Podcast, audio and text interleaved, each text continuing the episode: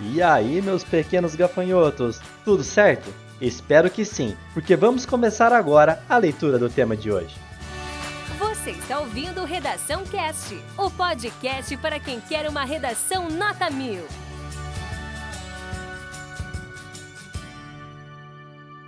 Proposta de redação. A partir da leitura dos textos motivadores seguintes e com base nos conhecimentos construídos ao longo de sua formação, redija texto dissertativo argumentativo em norma padrão da língua portuguesa sobre o tema: Desafios enfrentados na implementação do nome social no Brasil. Apresente proposta de intervenção que respeite os direitos humanos. Selecione, organize e relacione de forma coerente e coesa argumentos e fatos para a defesa de seu ponto de vista. Texto 1. Nome social é o nome que pessoas transgêneros e travestis preferem ser chamadas e possui a mesma proteção concedida ao nome de registro. É assegurado pelo Decreto número 8727 de 2016. Texto 2. Nos últimos anos, o Supremo Tribunal Federal, STF, foi instado a interpretar o artigo 58 da Lei de Registros Públicos, Lei número 6015 de 1973, conforme a Constituição Federal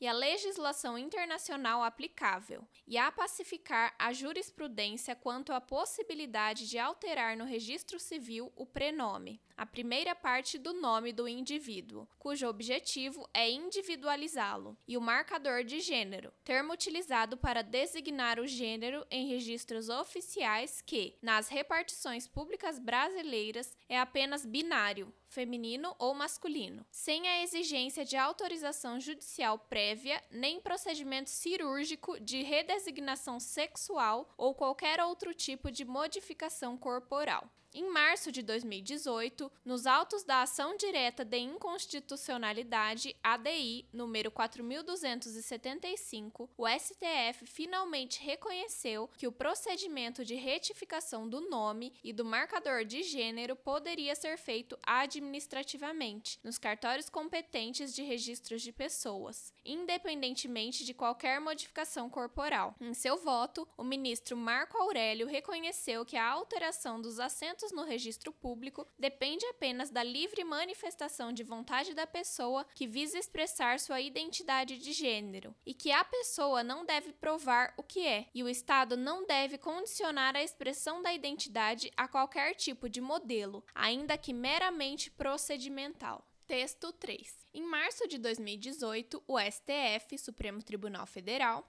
decidiu que pessoas transexuais e transgêneros poderiam alterar o nome e o gênero no registro civil sem necessidade de cirurgia ou tratamento hormonal. Desde então, todos os cartórios de registro civil do estado de São Paulo estão autorizados a fazer a mudança. Depois da lei, todos os cartórios poderiam dar andamento para a alteração de nome, mas não existia uma padronização e logo cada um tinha um regime interno. Apesar disso, 30 mudanças mudanças de nome e sexo já foram realizadas nos cartórios de registro civil da capital paulista, segundo a ARPEN, São Paulo, Associação dos Registradores de Pessoas Naturais do Estado de São Paulo. Lux Tenório, 19, não foi uma delas. Moradora do Campo Limpo, na zona sul da cidade, ela vem encontrando dificuldades para alterar seu nome. Há quase dois anos, me assumi como mulher trans. Um ano atrás, oficialmente, já com tratamento hormonal, resolvi ter tentar a mudança de gênero e nome dos documentos, explica a estudante e modelo. Esse processo costumava ser mais burocrático, demorado e caro. Achei que, por conta da nova lei, iria mudar e facilitar, mas já estou na quarta tentativa, lamenta. Lux explica que o cartório Santo Amaro, onde ela foi registrada, a informou que conhecia a nova lei, mas, segundo ela, alegou que, por questões internas a serem resolvidas, ainda não estão aptos a colocar a norma em prática. Sempre que eu entrava em contato para falar sobre o assunto, me davam o prazo de duas semanas a um mês, afirma. Texto 4. O texto 4 trata-se de um infográfico. Favor verificar a proposta em PDF para melhor compreensão. Esse conteúdo é um oferecimento da Corrija-me, a plataforma preferida no ensino de redação.